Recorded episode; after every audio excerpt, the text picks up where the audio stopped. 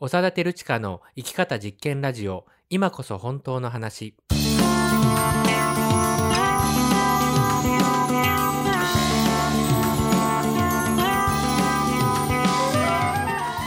嘘っぽすぎるこの世の中で自分らしく生きるためにはどうすればいいのか。この番組ではあなたと一緒にさまざまなテーマを掘り下げながら本当の自分を生きるためのヒントを見つけていきます。この番組は NPO 法人連携者と合同会社パルルマが共同制作しています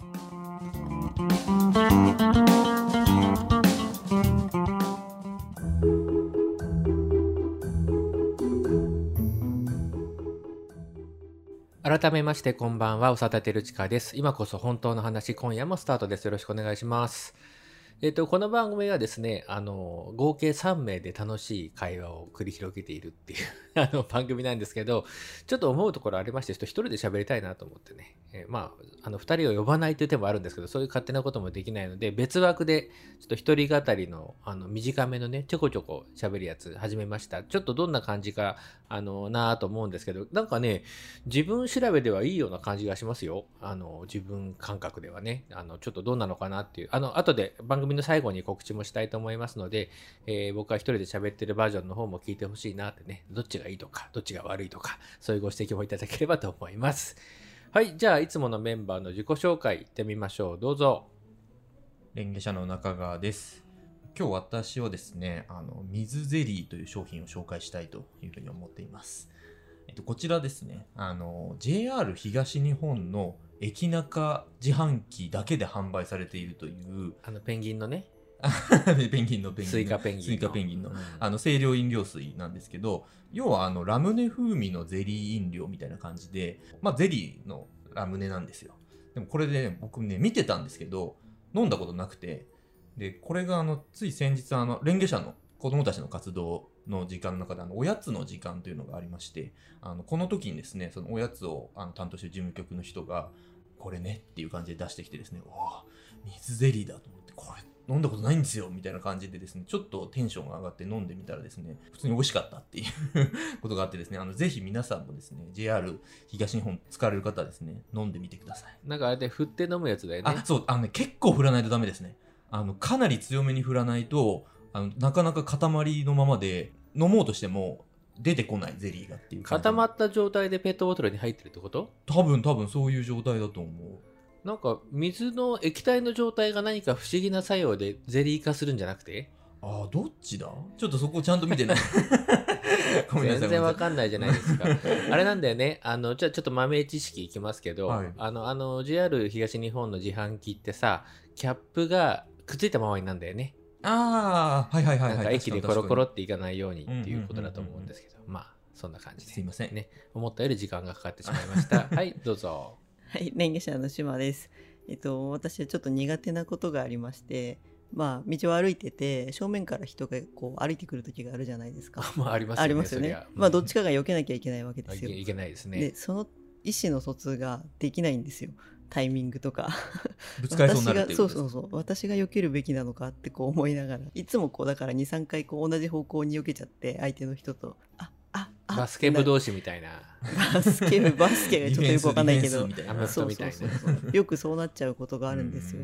そしたらこの前なんかね2歳か3歳ぐらいの女の子が両親と距離を離れて歩いててその子と鉢合っちゃいましてでまあ大人だからね私が避けようと思ったんですけどその子も避けてくれちゃってああってこうそれはすごい。初めて最年少のことをそういう風になっちゃって最年少更新。ちょっとごめんねって思いましたまあ、あれ、不思議なものでね、考えるとぶつかってしまうっていうね。そうそうそうそう。体に任せないとぶつかっちゃうっていうう。んかといって体に任せてもぶつかるっていう。確かにぶつかるとき難しいですね。あの、人混みに流されてみたいな歌を頭の中で歌いながら、うんあの人混みを歩くとうん悲しい気持ちになります、ね。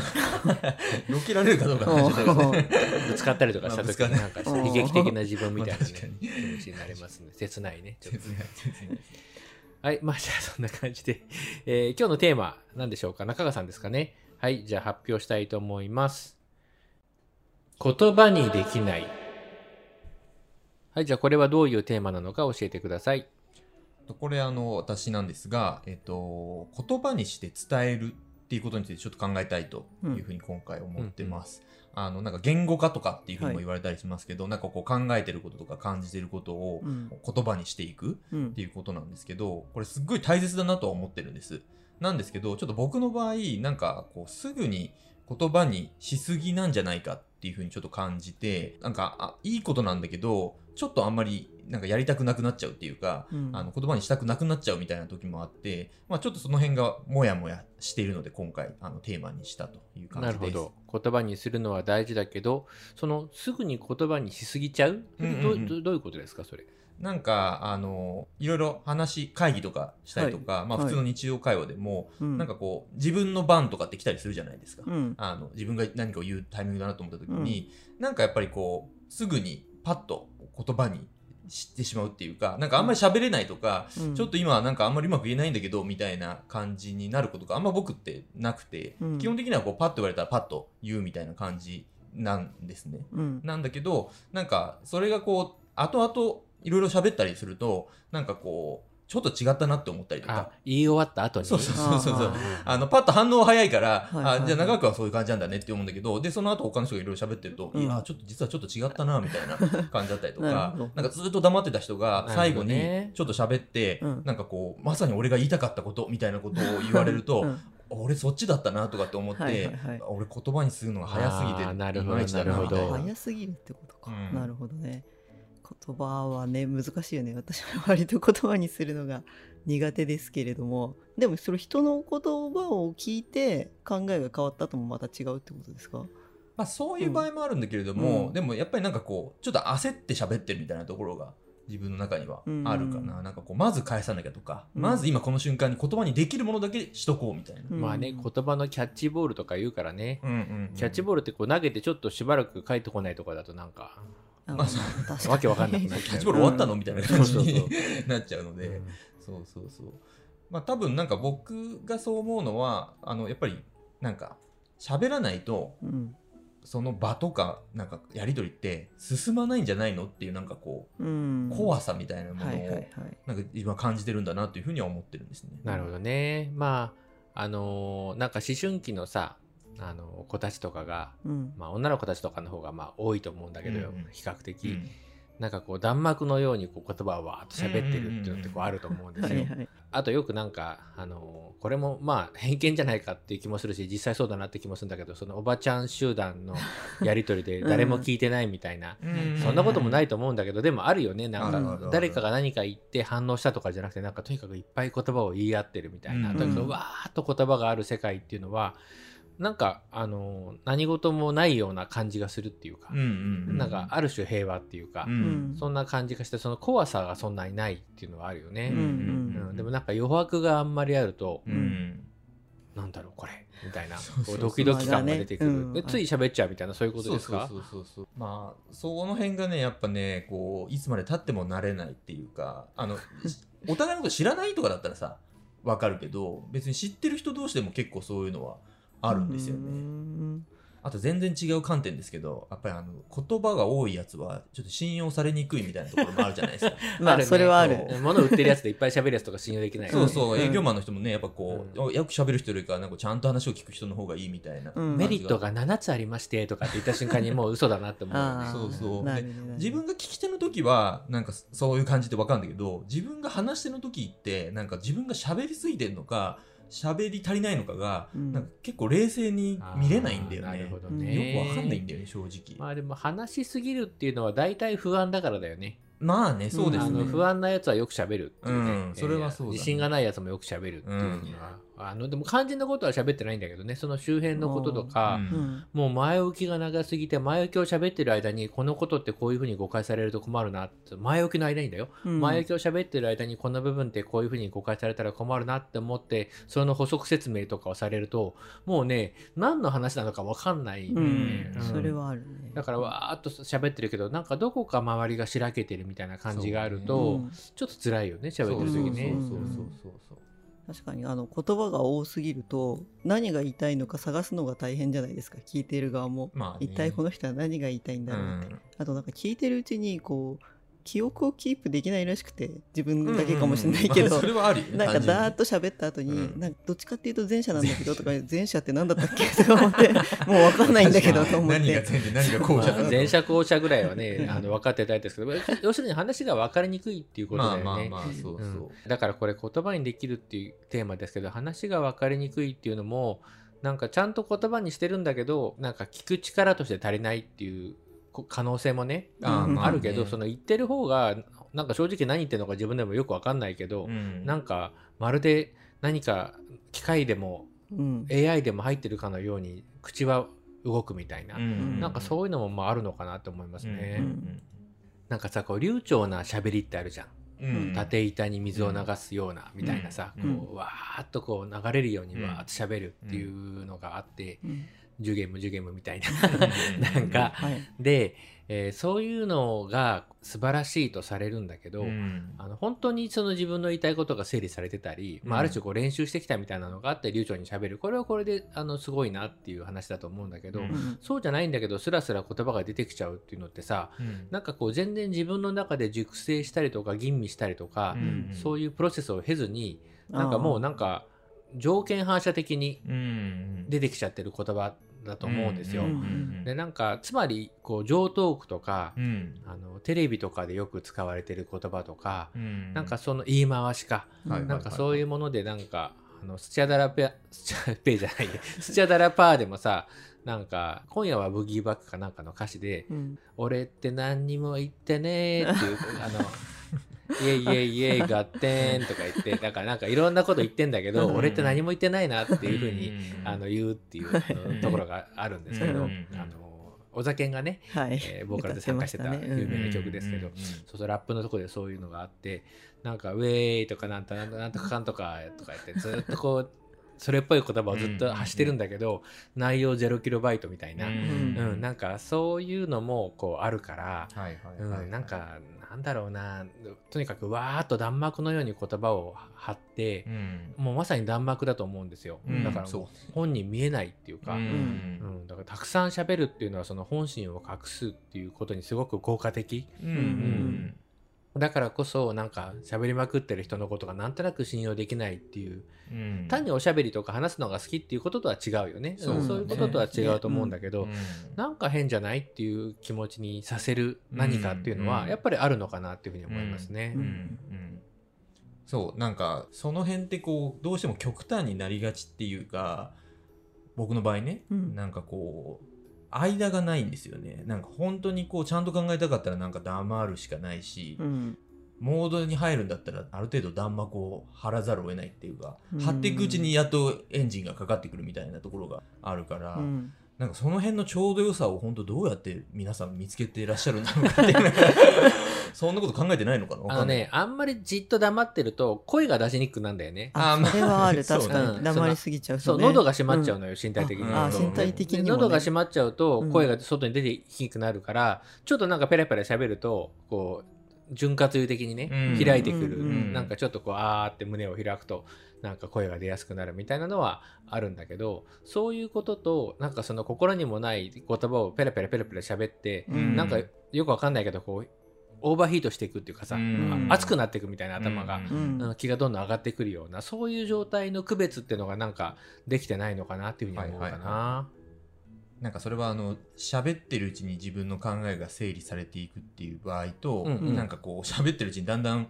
分かんなくなってっちゃうみたいな場合が、ね。まああるっていうことですよね。うん。どっちもあるね。うんうんまあこれは本当なんか経験してるよね。誰しもね。うん。どっちもある。うん本当に。ねうん。と分かんないんだよね。自分の場合になると人が喋ってる時はすごくそういうのって分かるんだけどああいつ自分の時は全く分かんない。そうそうこいつこうなってるなとかっていうのはすごく分かるんだけど、今もう普通にテレワークとかでさ全然誰とも会わない誰とも会話しないで3日間とかさ、うん。あるじゃない、うん。だから本当なんかちょっと喋らないとなんだかじ自分いるよな本当にみたいな気持ちになるっていうこともうん。まあそんな話もあんのかなっていうふうに思いますね。はい、じゃあちょっと後半はですねそのまあ言葉にするとか喋るっていうことのまあ肯定的な側面ね、うん。もちろんそれも考えたいですしあとやっぱりそのどうしても言葉にできない、うん。ね時って黙るしかないのっていうさ。うん。うん。なんなどうすんのっていうね、うん。そういうことについても考えていきたいと思います。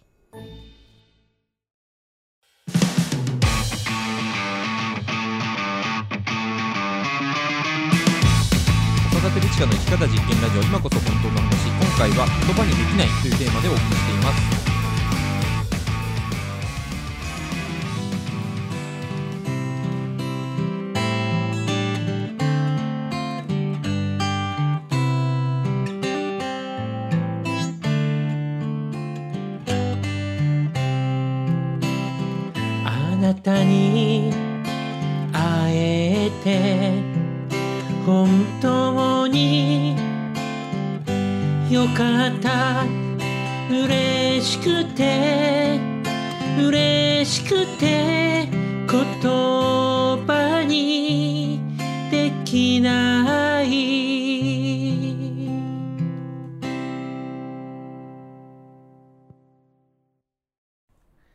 はい、じゃあ後半です。まあ言葉にできない。ということでね、うんうんうんまあこのラララでいいのかっていうね、突っ込まれるあの歌の一部分をね、えー歌ってみましたが、まああのーこれ言葉にするのが大切だっていうことはさ、うん。もうもはや疑いようはないんだよね、そう。なんです、ね。そうなんです。そうなんだけど、できない時ってさっていうね、うんあのことだと思うんですよ。うん。うん。でなんかでも言葉にしようっていうのってさ今すごい言われてると思うんだよね。そうだねう本当、んそう。うん。そう。なんかその言葉はできるは武器になるみたいなね、うん。あの本がすごくヒットしたりだとか、まあ、あとはその短い時間で分かりやすく語ろうみたいなうん。こととか、とにかくその語ろうアウトプットしよう伝えようっていう圧は、うん。こんなにも高まったことはないんじゃないんですかっていうぐらい、うん。うんあのあると思うし、ううんうん。なんか、えー好きって言わなきゃ伝わんないよみたいななんかちょっといまいち降りてこなかったけど誰も、うん、なんかそんなのもあるのかなって思うんですよね。うんうんうんなんかねコミュニケーション能力うんみたいな言い方をされることもあるのかもしれないけどやっぱりこう自分の言葉をちゃんと相手に伝えて相手とやり取りをできるっていうことが、うん。なんかこう能力としてうん。やっぱ結構必要とされるし結構ほんと必須もう絶対必要っていう感じじゃんないですか、うん。でそれはなんか仕事って面にもそうね。言うともそうだけど、うん。やっぱりそれ以外のさなんか人間関係とかさ、うん。においてもなんかこう本当に当たり前のものとして求められるし、なんかそれができなきゃもうなんかどうすんのみたいな感じの圧は感じますね僕も。感じるね。うん。なんか最近さ SNS でたまに見かける表現でちょっと質問なんですけど、うん。コミュ力お化けって書いてる人いるよね。知らない。あれ何なの？いやだから多分ものすごいものすごいってことだと思う、うん。多分。へいやいやあるよそういう表現知らない。そうなんだ。お化け。なんかまあ。なんかその稚拙な表現とそのコミュニケーション能力っていうことが結びついてるっていうところが、うん。本当なんかクソだなと思いますね。まあでもそれなんかまさに多分言葉にできる力すげえってことだと思いますけどね。ほほとんど多分コミュ力お化けっていうのは。うん。だからそれがさだから何なのかっていうことだよね。人間間っていうのはさ本心を隠してもいくらでもコミュニケーションできるんだよね。まあそうですね。全く思ってないことを喋ることができるわけ。うんできますでねものすごいコミュニケーションしたねってなったとしてさ、うん。それって何が良かったのっていう問題、なんかね、うん。この問題をこれ割ともう重要なことでこれ言ったらもうもうエンディングでいいかなって感じがするんだけど。流れ始めちゃう。なんかねそこのところをあのスルーしすぎてるよね。んはいはいはい。なんかワークショップファシリテーションとかもさ、うん。なんかもう付箋紙とか大量消費してさなんかななんか書いたりとか書いたり貼ったりとかしてるけど、大事なのはいっぱい出すこといっぱい書くことじゃなくてさ、うん。それが本当のことなのかどうなのかっていうことよ。でそその人にとっては本当の言葉なのかどうかっていうことをこう置き去りにして、うん。とにかく関わる、うん。でなんか会ってみなよ。話そうよ。今度一緒にやろうよ。ハイタッチ。イエイイエイイエイ。合点って、うん。俺って何にも言ってねってことに 戻るまあなっちゃったら、うん。もう本当お化けだなって思う。んだよ違う方のお化けみたいな感じ。ねゴーストですよね、まあそうだね。実態はどこなのって。ねねないってことだもんね。コミュ力ゴーストっていう。まあ気をつけようって、ね、虚無を感じるあの時も思いますよね、うんうんなんかね言葉になるっていうプロセスがブラックボックスなんだと思うんですよ。うん。はいはいはい。うん。見えない。で言葉にするっていうのは言葉にしたいなっていうふうにこう欲を持つこととか、うん。あとはあの未整理なだけで整理すれば言葉にできるっていうことってあると思うんですよ。ううん。でなんか例えば旅行行きたいなと思ってて、うん。でなんとなく海っぽい感じでなんかこんな感じでってイメージがあって、でもまだちゃんとそのことをイメージしてないからこうこんな風なことがこんな旅行がしたいんだってことをみんなに伝えられないみたいな、うんでもちょっと落ち着いてイメージするとなんか旅館とかじゃなくて別荘みたいなところで何人かで泊まってとかさ、海も別になんかシュノーケルとかそこまでじゃなくてなんか海辺で散歩するぐらいでもまあまあどっちでもよくってとか、うん。なんかだんだんこう解像度が上がってきて、うん。みたいなことがやりたいんだけどみんなどう？ってうんこう提案できるみたいな、うんこれってさその言葉にするっていうことだと思うんだよね。うん。そうだね。あとはさ言葉になるっていうのもあるわけ。うん。うん、うん。つまり言葉の前の状態っていうものがあるんだっていうことなんだよね。あうん。なんかこれってなんだろうな、なんて言えばいいんだろうとか、うん。なんて言えばいいんだろうっていう言葉でもうまだキャッチしてないなんかその感感じたこともやもやっとした。うんモヤモヤってのは不満っていうことじゃなくてまだ形がこうわからない未うん未文化なうん状態、うん。なんか感じてるんだけどこれってって。うん。でその中で言葉になるのって一部だと思うんですよ。ね、そのフィーリングって意味ではものすごい大量のことはたった今もさ感じてるじゃないですか、うん。でもはい。言葉にならない言葉にしないうんことだらけだと思うんです、うん。だから言葉以前の状態言葉以前のフィーリングってのはものすごいいっぱいあってでそれがその本当にだから一部分だけがこう言葉にうん。なる、うん。だからほとんどのものは抱えたまま死ぬんだよ、ねそう考えたうん。ら普通に考えたらそうだよね。そううん闇から来て闇に帰っていくんですよ、うん。だからそのいつ言葉になるのかっていうのはうん。分かんないってこともあるんだよね、ああうん。なるほどね言葉が向こうから来るのよ。うんうんうん。言葉になるっていうことはうん、うんうん。うん。言葉がやってきてあこういうことだってまるでその出会うみたいな、うんそうやってあこういうことなんだって分かった時ってさその言葉化した言葉と化すね、化けるの、うん言葉化したっていうことでもあるし、うん。なんかさちょっと「こんにちは自分」みたいな感じもない、うん。自分と会ったみたいな、まあ、そういうのがその言葉になるっていう世界なんじゃないのかなって思うん。だよね。なるほどね携帯にメモったりしますもんね。なんか誰かと交わすっていうわけじゃなくてさ、うん自分の中でだけでいいんだけど、うん言葉になるとあそういうことかってなんかこううん。ほっとするっていうかさ。パッと iPhone 出してそうそう。とりあえずメモっといて、うん。まあしばらくしたら消すんですけど、うんでもなんか言葉になるだけでちょっとすっきりというか救われるみたいな時は確かにあるなそうだよね、言葉になることによよって救われるってことは本当にあると思ううん。な。なんか僕も思い出したんですけど、うん。あの結構僕別にもともとそんなにすぐ言葉にするっていうよりかはやっぱりこう人と何かをやることを始めたぐらいの年齢から、うんうんやっぱり言葉にするっていうことが必要なんだなと思って、うんうんなんか割とそれを意識してたんだなっていうのをなんかこう今すごい思い出したっていうか、結構自分の中で思ったことを口にしようキャンペーンみたいなことをこう自分の中で立ち上げてこう、うん言葉にする。重口キャンペーンね。で、まあ言葉にして、す、するようにしてくると、まあ少なくともこういろんなものはこう外に出てって、まあうん整理はされてくるんだけれども、でも、うん多分その中で言葉になっていないそのいろんなものの存在も、まあなんとなくこう見えてきて、うんこれってどうすんだろうみたいなのが、多分い今とか最近みたいな感じも、今、そのことをちょっと思い出しました。そうだよね。確かにそれはあるよね。その言葉にできないことをどう取り扱えばいいのかっていうのがさ、うんまあ、だから取り扱いようがないよね。そうそうそうそうそう。で、でもね、実は一個だけあるんですよ。おうそのね、言葉にできない、うんならない、うんね、やっても来ないうんものをどういうふうに扱えばいいのかっていうことで、一個だけ僕はあの言えるのは、無理に言葉にしないっていう。うーん。はいはいはいはい。はいあの無理にだから、うん本当無理なのよ。ううんん。つまり、無理に言葉にすると何が起こるかっていうと、うん違う言葉で語ることになるの。ううんん。ああでもそうねわかるなはうん いはいなんか本当はさ、こういろんな思いがあって、うんなんかもう理由とか言えないんだけど、うんなんかこうこ、こんなようなかことがしてみたいような、みたいな。なんかあれでしょ気晴らしにどっか行きたいんでしょみたいな。そう言われるんそうだね、気晴らしに旅行かなとか言って。はいはい。そうすると、その気晴らしに旅行に行くっていう言葉で、うん、その得体の知れない何かを説明してしまうじゃないですか。うん。うんうん、その時にね、俺な、なくなると思うんだよね。うん、すごい傷つくと思うの、その得体の知れない何かが。で、言葉の力ってすごいから、こう、うんやっぱ引きずり込まれるっていうか、うん。うん。でなんかねあのやっぱりこう口の言葉と耳の言葉ってあって、うん。で大体みんなね口の言葉だけだと思ってるんですよ、つまり自分が喋ってると思ってるの、うん。はいはいはい。はい。ね。で嘘でもね本当は違うんだけどこういう時はいいやとかさ、うん。一生懸命頑張りますとかさ本当は違うんだけどとかここ,、ね、この会社に就職できてよかったですとか本当は思ってないんだけどとか思ってても、はい。就職できてよかったですってね、うん。言っちゃうと、うん。あの耳が聞いてんだよね。ああなるほどね。そうそう、自身のねうん。自意識は口に集中してるから、うん。耳はさ耳は無意識だからじーっとこう聞いてるわけ、うんよかったんだこの会社に就職で就職できてみたいうんうんな、本当によかったんだったらよかったけど、うん。うんうんそうじゃないとさなんかやめようかなと思った時にでもこの会社に就職できてよかったんだよなとかさ、うん。思うんだよ、うん。思うのよ。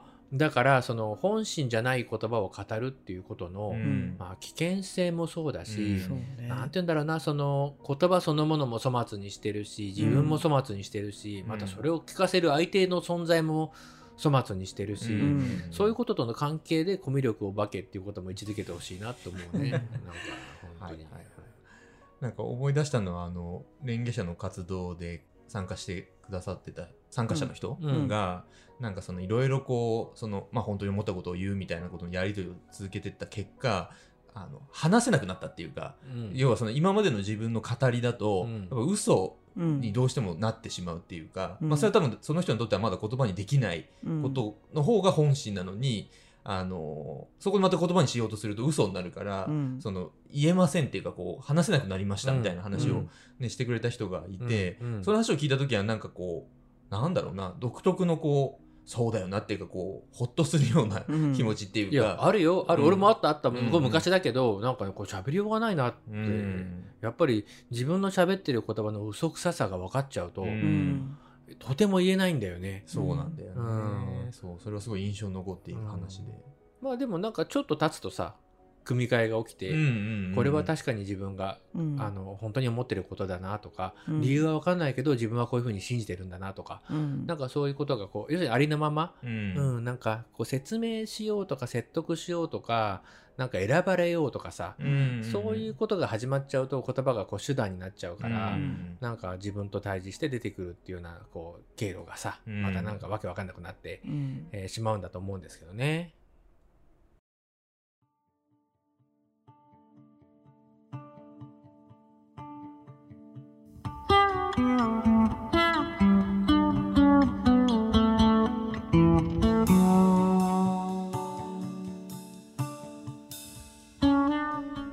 そんなこんなで今回もそろそろお時間です。えー振り返ってみましょうか。島さん、今日はいかがでしたか？はい。まあなんかいろいろ思い出すなと思いましたけど、うん。まああと言葉にするとなるっていうのはそうかそういう違いがあるんだっていう今日の一つの発見ポイントだったのとあとまあ自分の耳が聞いてるっていうのも結構あえて使う時もあるじゃないですか。自分に言い聞かせるみたい頑張りたい時とかもさ、ね。今そんなことないみたいな、いける大丈夫とかこう。やっぱりでもそれもよくねあの鏡の前の自分に話しかけろみたいなとかもあるけど、うん。でもやっぱり声に出すとそういう風に自分を洗脳できるっていうかさそういう効果もあるなと思ってでなんか本当言葉にするって結構力強いし、うん。あと自分の周囲の環境も変えちゃうじゃないですか、ね。放ったことで、あうん。この人ってこうなんだっていう世界が出来上がっていっちゃうから、本当にうかつなことはなんかまああんまり慎重になりすぎるのも良くないけどなんかふわっと言ったことでなんかあなんか間違えちゃったなみたいなこととかもね。確かに経験はあるなと思って、あの言葉の力を改めて考えた回でした。なんかその言葉の呪術的な側面っていうかね、うん。えーあのでもねでもねなんかやばいと思ったら「ごめんやっぱり今の嘘って言うっていうのがね。そうねすぐ言えばいいんだけどね。うん。今の嘘でーすみたいな、はいはい。ね、そういう点もありますね、うん。はいえー中川さんはいかがでしたか？そうですね。僕は改めてやっぱりこう自分の今のこう感じと自分のこう語り口が、まあ、合っていない部分っていうのがこうはっきりしてきてるっていうか、まあ、そういうのがあるから、まあ、やっぱこの辺が気になる、うん。だなっていうふうに、まあ、思いました。であとやっぱりここのなんかすごくこうポイントはあの、まあ、ある程度真似みたいなことでもうん。できるけれどもやっぱり自分自身とのなんかこう向き合い方っていうかでやっぱりこう定めていくっていうかこう見つけていくしかないっていうところがあってでそういうふうになった時に外の基準ばっかりだとあのいつまでたってもそのなんていうのかなあのぴったりはやっぱり来ないから、うん。やっぱり自分が本当にどう思ってるのかとかその場にの中自分が今どんな感じなのかっていうところをにフォーカスするやっぱトレーニングをやっぱりしていかないと、うん。まあ、ずっとあの分かんないままだろうなというふうにも思いました。はい。気真面目な。ありがとうございます。まあそうですよね。だからさっきあのほんあこういうことなんだって言葉になるって言葉が向こうから来るっていう体験をするとなんか言葉とも出会えるけどなんか自分と出会ったようなってねそんな話がありましたけど、まあだから本当の言葉を語るっていうのは自分とこうねこう出会えるっていうか、うん自分でこうなんだなっていうこと自分といつも一緒にいられるっていうことでもあるしまあ逆のことねまあこんなこうやって言っときゃいいだろうみたいなことをなんか余裕しゃくしゃくでやってるとだんだん自分が本当に何を求めてるのか、何が嫌なのか、なんか分かんなくなるっていうね、えーで嘘くさい言葉ばっかりこうあの喋ってしまうそういうものにまみれてしまうっていうことにもね、まあ、なっちゃうのかなって、意外に怖いことってあるかなって思います。なんか言葉にならないことは無理に言葉にするっていうことっていうのは本当にあのいろいろ傷つけることだなっていうふうにね、うん。今日喋ってみて、えー改めて思いました。言葉にするっていうことの価値が大きいからこそ、えーそういうことをね大事に、えー留意しておく必要があるのかなと思います。はい、まああのーこれねちょっとなんかもうねあれだな。う偶然だよ。偶然なんだけど、はい。あのー冒頭僕あの一人喋りのうん。ね、あの番組始めましたって言ったじゃないですか。あのスタンド FM とかね、スタ F っていうの、かよくわかんないんだけど、本当かな、なんかそうそう。とで、とりあえずあの配信を、うん。あの始めたんですよ。